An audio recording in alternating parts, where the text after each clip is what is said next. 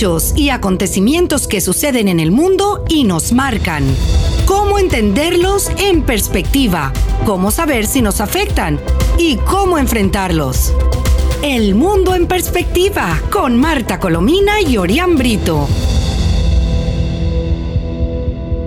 Hola, muy buenas tardes, queridos amigos. Les habla Marta Colomina y este es el espacio El Mundo en Perspectiva que se transmite diariamente a las 7 pm a través de las emisoras 990 AM y 98.7 FM. No olviden que pueden escuchar también El Mundo en Perspectiva en el podcast entrando a la página web actualidadradio.com.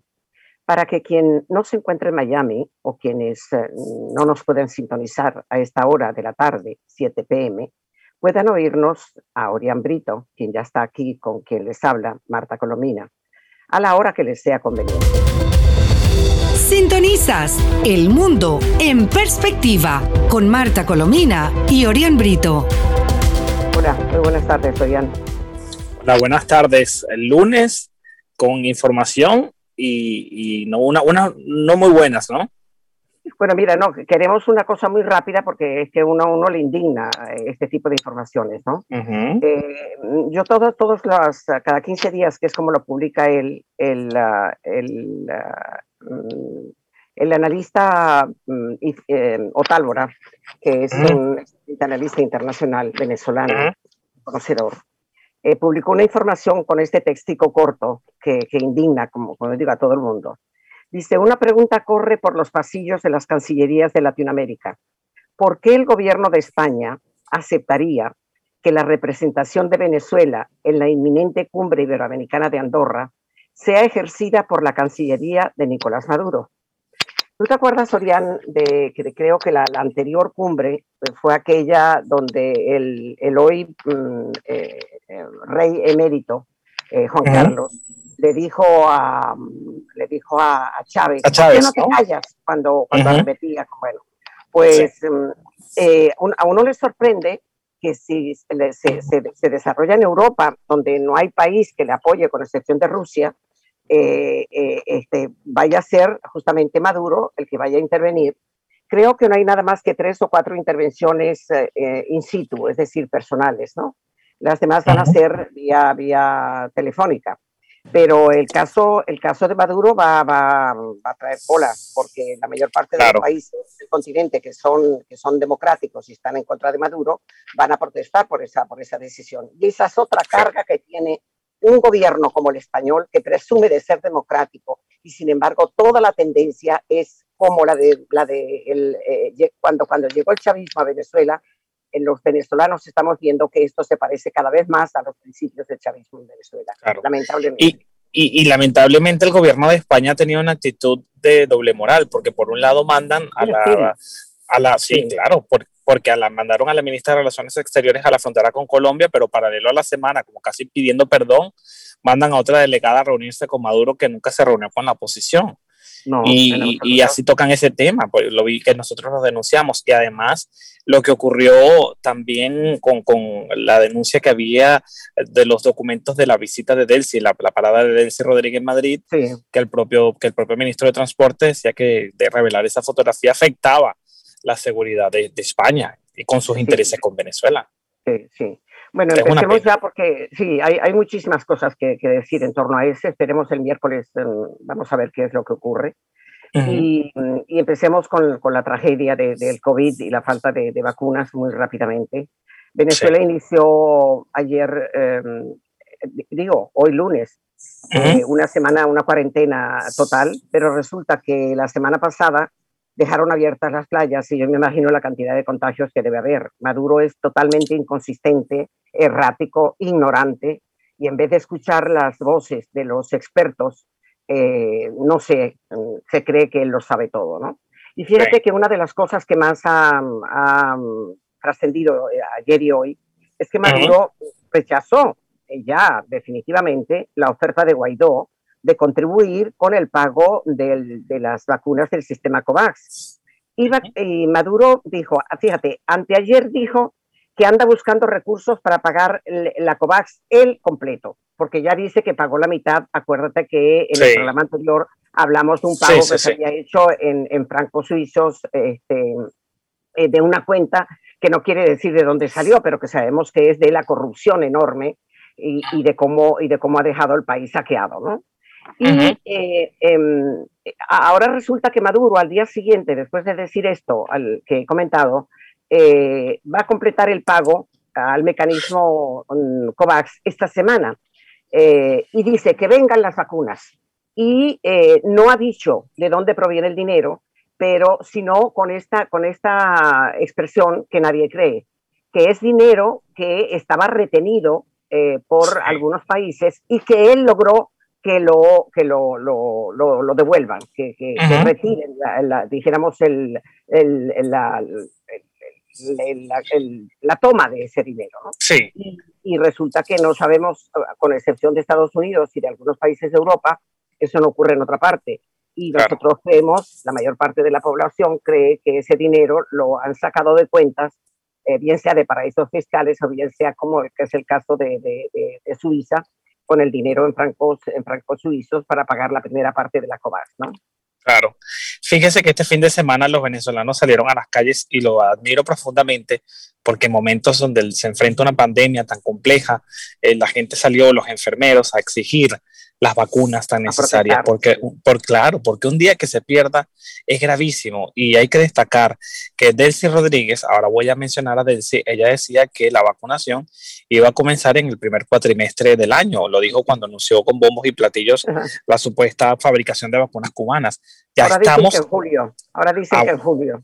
Pero si es en julio es gravísimo, claro, porque, porque pasan los días... Tampoco tampoco va a estar en julio, porque el sistema COVAX va a traer dos, dos millones y algo de vacunas y todavía no están listas. Y, déjeme decirle, eh, uno genera, mientras esa, esa, esa actitud tan, tan criminal de que el que tiene que eh, decidir, definir las vacunas soy yo y, aplicar un supuesto plan de vacunación soy yo, digo supuesto porque nadie tiene conocimiento.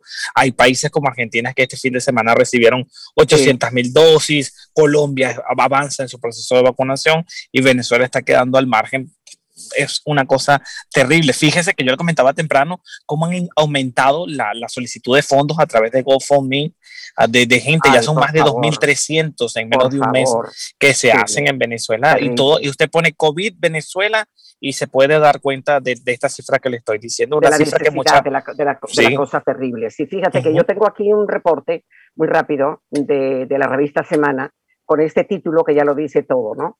Desde Venezuela el reportaje del viaje al infierno del coronavirus. Y cita un ejemplo, dice Héctor Cárdenas pasó más tiempo buscando hospitalización que agonizando. Tras un fin de semana con síntomas y comprar por 20 dólares un oxímetro, se dirigió hacia un centro médico cuando la saturación de oxígeno le bajó a 90%. A sus 67 años, jubilado de toda la vida como educador universitario, Héctor solo podía apelar al precario sistema público subió al vehículo de un vecino y pasó por uno, dos, tres, cuatro y hasta cinco hospitales. No era atendido. No hay capacidad, no hay camas, le respondía. Estamos abarrotados. Escuchó una y otra vez. De dar tantas vueltas, sus hijas, ambas migrantes en Chile, comenzaron a temer un desenlace fatal a la distancia. Pensé que mi papá se iba a morir en ese carro, dice Gabriela. Finalmente, en el hospital del Ídice, el hombre pudo recibir oxígeno pero no tuvo tratamiento ni, ingresó. Pasó la noche en casa y al día siguiente volvió al ruleteo. En la mañana pisó el sexto, el Llanito, al este de Caracas, se refiere a un hospital, donde un amigo de un amigo le consiguió una cama. Esperó durante varias horas sin ser atendido, sin oxígeno. Cuando finalmente fue internado, murió a las tres horas. Dios mío. Esta, esta es la historia. Así te cuentan montones de cosas. En Venezuela, señala el informe de semana, la situación colapsó. La organización Monitor Salud registra que 92% de los equipos de imágenes de los hospitales del país no funcionan. No funciona. 96% de las ambulancias no operan. El 80% de los laboratorios no pueden despachar correctamente. Y más del 60% presenta fallas hasta de agua y jabón para lavarse las manos. Esto lo hemos repetido tú y yo hasta la sí. El régimen de Nicolás Maduro no especifica la cantidad de personas hospitalizadas, ni dice las que han muerto. ni dice absolutamente nada. La opacidad es el signo. Según las cifras oficiales, más de 15.000 casos activos, eh, 15.000 casos están activos. En todo el país hay unas 12.000 camas. No todas se usan para pacientes de COVID-19. Apenas hay 160 camas de unidades de cuidados intensivos y tan solo 141 ventiladores mecánicos. Así, así, lo indican los informes del Monitor Salud con base en reportes de médicos de 80 hospitales del país. Y así. Increíble. Pues terrible. y eh, fíjese que la respuesta de ellos es utilizar tratamientos que no están avalados por, por nada ni por a nadie. Voy, a eso voy. Ahora, ahora resulta que eh, la Academia Nacional de Medicina dice que el, el, carbativir, que son las, las, las mal llamadas góticas milagrosas. Eh, y además que les puso el nombre de José Gregorio Hernández para acabar de completar el No, no, no. Eh, bueno, resulta que Enrique López Loyo, que es el, el presidente de la Academia Nacional de Medicina, dice que si acaso, si acaso, se pueden recomendar solo como enjuague bucal. Y lo, no, no, es que es sexual, no es una broma. Y entonces eh, eso lo está diciendo el presidente de, de, la academia. Y entonces ahora, ahora resulta que está recomendando otra cosa muy parecida rusa, que la tenía por aquí el nombre, Carva, mm, no, no recuerdo cómo. Yo déjeme decirle, yo no me, yo, yo ni siquiera lo usaría como juego bucal, yo. Bueno, bueno, bueno, no, no. Aunque el, aunque el franco para muchos escuche, pero para mí no, no lo es. No, el enjuague bucal es el de las goticas milagrosas. Pero el otro, el otro es, es una medicina rusa que la está importando Maduro, que sirve un poco como, como para la gripe. Como un ibuprofeno, por ejemplo. Más o menos, como yo creo que menos que un ibuprofeno. y entonces, no llega. Fíjate, se llama así, el Favipiravir. No me digas que no se parece el otro. Bueno, entonces eh, Nicolás Maduro anunció este viernes, el pasado viernes, que tratarán a pacientes de coronavirus con el antiviral Favipiravir, traídos de Rusia. Y resulta que ya las academias dicen que eso lo que es es una especie de, de enjuague para la gripe, es decir, de, de, de cosa increíble, increíble. Ahora, si él está haciendo, está pagando ahora este, ¿de dónde va a traer las vacunas? Porque, porque como te digo, el sistema COVAX da como para dos millones y algo de vacunas. Sí, sí, sí. Si acaso al 20% de la población. No creo que llega. según cálculos, según cálculos que ellos pudieran cubrir, por supuesto, una primera, primera entrega, pero harían Faltan 80 y se supone que para adquirir la, la dijéramos, la, inmunidad uh, rebaño se necesita eh, vacunar al 70% de la población. Correcto. Correcto. Por cierto, que Bolsonaro, a propósito del informe que estaba leyendo de, la revista Semana, dice que la hambruna en Venezuela es tal que ya no hay perros y gatos porque se los comieron. Y esto es que es una cosa que luce tremenda. La verdad es que es, cierto. Y el presidente brasileño comparó este, este viernes a Argentina, eh, sobre todo que está en contra por tener el gobierno de izquierda que tiene, y a otros, a otros países también gobernados por la izquierda, que empobrecen a las sociedades y las llevan a huir a naciones como Brasil. Se vienen para acá, dijo que muestra su preocupación. De hecho, Bolsonaro está respirando por la herida de las críticas que ha recibido en su país por el maltratamiento que él ha hecho también del, de la pandemia. Por cierto que en Argentina se han registrado manifestaciones de profesores porque suspendieron las, clases presenciales y los profesores y alumnos han estado en las calles allí a las afueras masivas, ¿eh? Muy masivas. impresionante, impresionante. Sí. han sido muy concurridas porque según los expertos, en el caso de los pequeños no están preocupantes lo que han dicho, eh, el tema de los contagios y han, han pedido que se, se, se, reanuden, pero, pero Fernández insiste en que no, no eso no va a ocurrir. Y esto ha generado una situación de, eh, de calle. Los medios, los medios de comunicación del mundo y los países democráticos eh, de hecho, ayer lo hizo también el expresidente español Felipe González, un hombre que siempre está pendiente de lo que ocurre en Venezuela para, para, para, ir en contra de Maduro, Maduro, a diferencia de su compañero de partido, eh, ya que ya tú sabes quién es, el inefable eh, amigo de, Maduro, que ha sido intermediario, Rodríguez Zapatero. Los medios de comunicación del mundo eh, han protestado masivamente de la arremetida del régimen de Maduro contra el diario El Nacional, ¿no? Que tú lo conoces a última hora porque fue una información que se produjo antes de concluir nuestra conversación del, del, pasado viernes, ¿no? Exactamente. El, Nacional publicó un excelente eh, mensaje a la opinión pública en el que rechaza la persecución política y judicial en contra, de, en contra del diario Nacional por parte de Diosdado Cabello, quien amparándose ilegítimamente en un caso de supuestos daños morales, y yo interrumpo aquí, ¿tú crees que ese, ese señor, por, por llamarle de la mejor manera, es muy elegante usted, muy elegante. Eh, no, no, es que sí, es imperfecto, es ese malandro, es lo que habría que decir. Exactamente. Eh, se le puede eh, hacer algún daño moral si él es la inmoralidad en persona. Si, si él dentro de su propio grupo y, a nivel internacional está la creencia generalizada de que es el jefe del cartel de los, de los soles, de que es un hombre que ha acumulado una fortuna inmensa que no se justifica de ninguna manera con los cargos que ha tenido, Así es. Algo, algo verdaderamente. Dice que el Nacional es un medio de comunicación con una inveterada y reconocida trayectoria dentro y fuera de Venezuela. Es parte del editorial del propio diario Nacional. Jamás en su línea editorial ha tenido como propósito difamar a ninguna persona. Lo que sí ha hecho y seguirá haciendo es difundir informaciones y opiniones, incluso, incluso hasta de que, quienes hemos sido víctimas, como es el caso de Diosdado Cabello, a quien en reiteradas ocasiones se le ofreció un derecho de réplica del cual nunca quiso hacer uso. Después, este caso que involucra a Diosdado Cabello comenzó en el año 2015 con la información divulgada en el reconocido diario español ABC.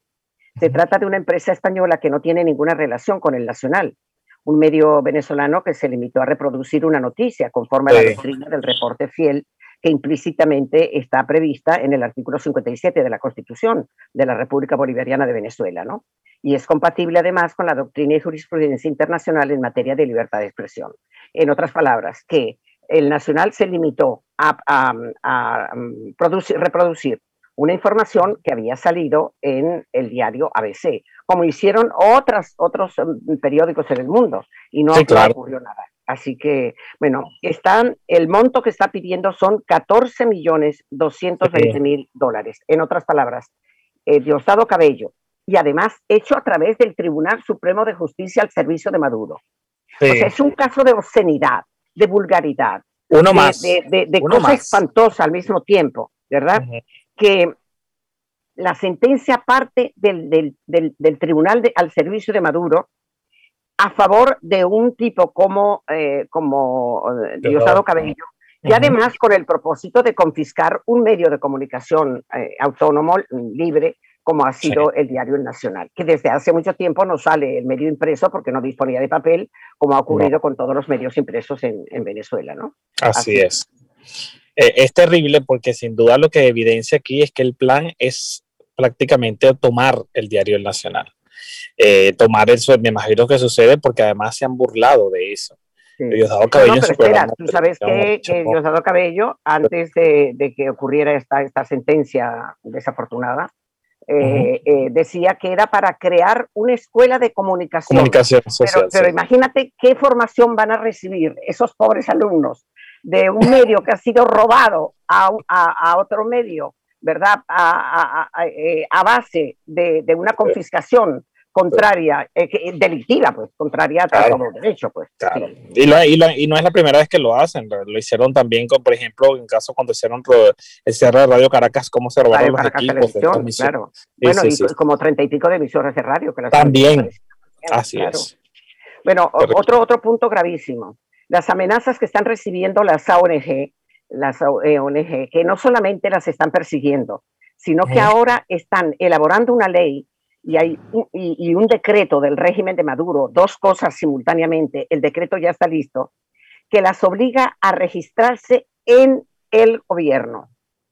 Eh, una, una, providencia en la Gaceta Oficial del 30 de marzo exige a las organizaciones de la sociedad civil, fíjate tú, entregar al régimen listas de beneficiarios y listas de denunciantes. No, qué peligro. que la, las, las ONG defienden los derechos humanos de aquellos que están siendo violados, perseguidos, y han sido perseguidos, las ONG han sido perseguidas por eso. Calcule, calcula tú lo que puede ocurrir con una persona que ha denunciado secretamente a una ONG que está siendo perseguida por el gobierno o que le han hecho tal y tal otra cosa y que, y que esa ONG se vea obligada a actuar como un, un sapo delictivo, un, como, como, ocurre con los TSR cubanos.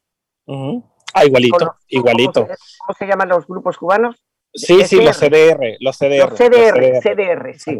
Exacto, sí, sí. Por cierto, profesora, Cuba hoy es noticia, ¿no? Con la salida y, y la información de ABC que asegura que, que, que Raúl Castro, eh, quien ha dejado la Secretaría del Partido Comunista, claro, ha dejado entre comillas, es lo que aseguran muchos expertos y analistas, porque muchos eh, aseguran que él va a seguir dando las directrices. es un mero, un mero traspaso burocrático para que creamos que realmente va a mandar el, el otro que es una... Miguel Díaz Canel. ah, sí, sí, bueno. Exacto, Entonces, pero fíjate que el diario ABC hace dos días publicó una información sobre Raúl Castro, y a lo mejor esa es la razón por la cual no puede, no puede, estar tan activa, así, que tendría un cáncer de esófago y de colon, y que por eso deja el cargo eh, en medio de una crisis verdaderamente terrible, ¿no?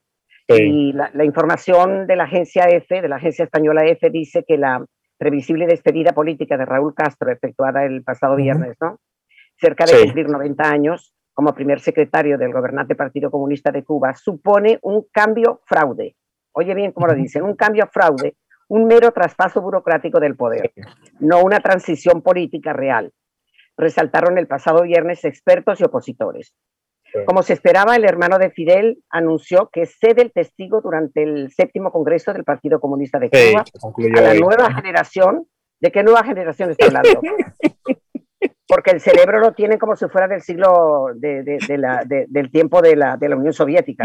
sí, claro bueno, imagínate tú, que comenzó el pasado viernes, pero los analistas y disidentes en el exilio aseguran que él y su familia y el entorno militar seguirán representando el poder en la isla. No es una transición política, es un traspaso burocrático, del poder a una figura, Miguel Díaz Canel, actual presidente del país, que seguirá recibiendo órdenes de la cúpula mafiosa militar que controla, que controla la nación. Eh, eso lo dijo mm, Emilio Morales, presidente de la Habana Consulting Group, a la agencia F y esta lo reproduce, ¿no? Así, es. Vamos a estar muy pendientes, por supuesto, de lo que ocurra allí eh, luego de este traspaso burocrático, como muy bien lo dijo. Y mire, en el, el dígame. Dime, no, no, dime, dime tú que no, quiero que se nos vaya el tema de, de, Navalny porque, porque oye, ah, sí, eh, sí, es un tema, este fin de semana hubo protestas en, en, en Rusia exigiendo su liberación, impresionante, y, admiro mucho que salgan los rusos a protestar porque estaba leyendo también que el régimen ruso está usando un sistema de reconocimiento facial para identificar opositores y encarcelarlos. Y aún con toda esa represión. Bueno, traspasaron ya eh, desde, desde, que Estados Unidos, el presidente eh, el presidente eh, estadounidense, Biden, claro, eh, advirtió a Rusia que habría consecuencias si Navalny muere, pues trasladaron al pobre Navalny a un hospital para reclusos. Lo que le están dando son vitaminas. Eh, imagínate tú para el estado en el que se encuentra y la persecución de que es víctima, porque además él está en una huelga de hambre que no ha abandonado todavía. Así es. calcula. Se, ha mantenido de Rusia, mira, a propósito de Rusia, eh, hay un informe oficial de inteligencia de Estados Unidos eh, que denuncia la dependencia de Maduro de Rusia. Todos sabemos que hay una relación amistosa, que Rusia está metiendo la, nariz en, Venezuela todo el tiempo y que Maduro presume de esa relación por el poderío militar, por decirlo de alguna manera, de Rusia. ¿no? Bueno, pues la nueva cúpula de inteligencia de Estados Unidos, designada por Joe Biden, dice una información eh, del, diario español, por cierto, ABC, eh, ha identificado las injerencias de Rusia como la mayor amenaza para Iberoamérica, en especial por su creciente apoyo a los regímenes de Cuba y Venezuela. Así es. En un informe anual para el Capitolio, que no se publicaba en dos años por las tensiones de Donald Trump con las agencias de inteligencia, estas últimas afirman, Orián, que en el continente americano Rusia ha reforzado su apoyo a Venezuela y a Cuba. Y ha utilizado la venta de armas y los acuerdos energéticos para tratar de ampliar el acceso a los mercados y recursos naturales en América Latina, en parte para contrarrestar algunos de los efectos de las sanciones. La nueva directora de Inteligencia Nacional, Abril Haynes, ha comunicado a la, a la Comisión de Inteligencia del Senado que China y Rusia son las principales amenazas geoestratégicas para Estados Unidos. Según Haynes, eh, China es un rival cada vez más fuerte que desafía a Estados Unidos en múltiples ámbitos, especialmente en el económico, militar y tecnológico, y está presionando para cambiar las normas globales. Rusia está presionando a Washington donde puede a nivel global, empleando técnicas que incluyen el uso de la fuerza. Y eso se extiende mucho más en, la información, pero no disponemos de tiempo, sobre las cosas que está haciendo a favor de, Maduro, sobre todo porque tanto, tanto Rusia como, como, eh, como Irán ya tienen un enclave en América Latina por la cantidad de fuerzas que tienen desplegadas en diferentes partes de, de Venezuela y la cobertura y el apoyo que les está dando Maduro, que supone, y en este caso también en el caso, en el caso cubano, ¿no? Mire, antes de concluir, yo hay una información porque este fin de semana eh, lo conversamos nosotros, eh, hubo bastante reacción respecto a Keiko Fujimori que decía que Venezuela era un, eh, Maduro era un cáncer con metástasis. Hacía referencia a la situación de Venezuela, tiene el apoyo de Vargas Llosa, pero sí.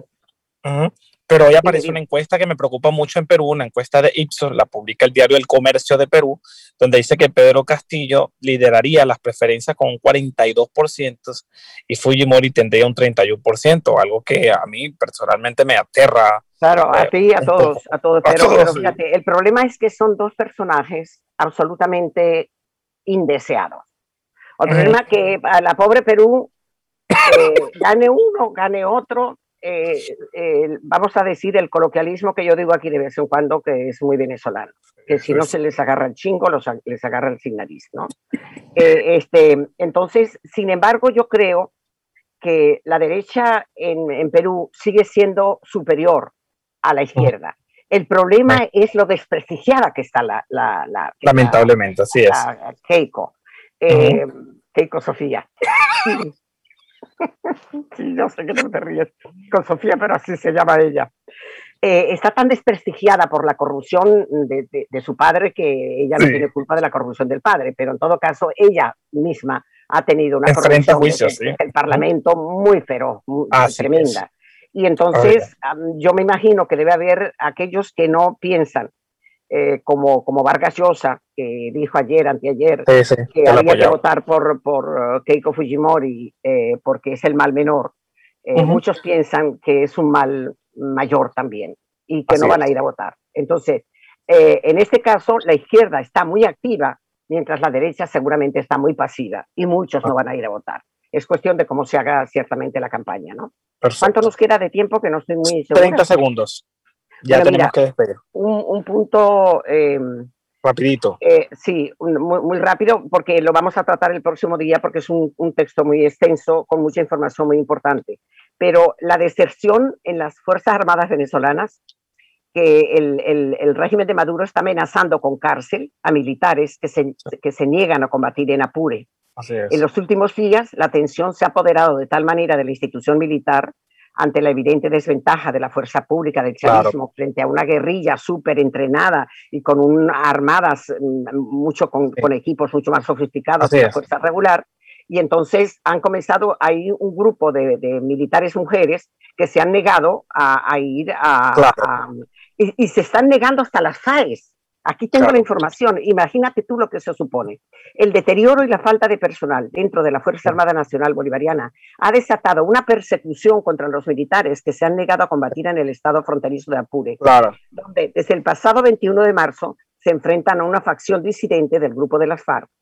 En los últimos días, la tensión se ha apoderado de la institución militar ante la evidente desventaja, repito, de la fuerza pública del chavismo frente a una guerrilla súper entrenada y armada y una región como esa Apure llena de, eh, de bombas eh, contra minas antipersonas. Antipersonas, sí, terrible. Bueno, pues nada, eh, nos tenemos que despedir, ¿verdad? Sí, correcto, nos despedimos. porque, teníamos más información, pero bueno. bueno, amigos, pues nada, muchísimas gracias por la atención que nos dispensan cada día y hasta, hasta el próximo día.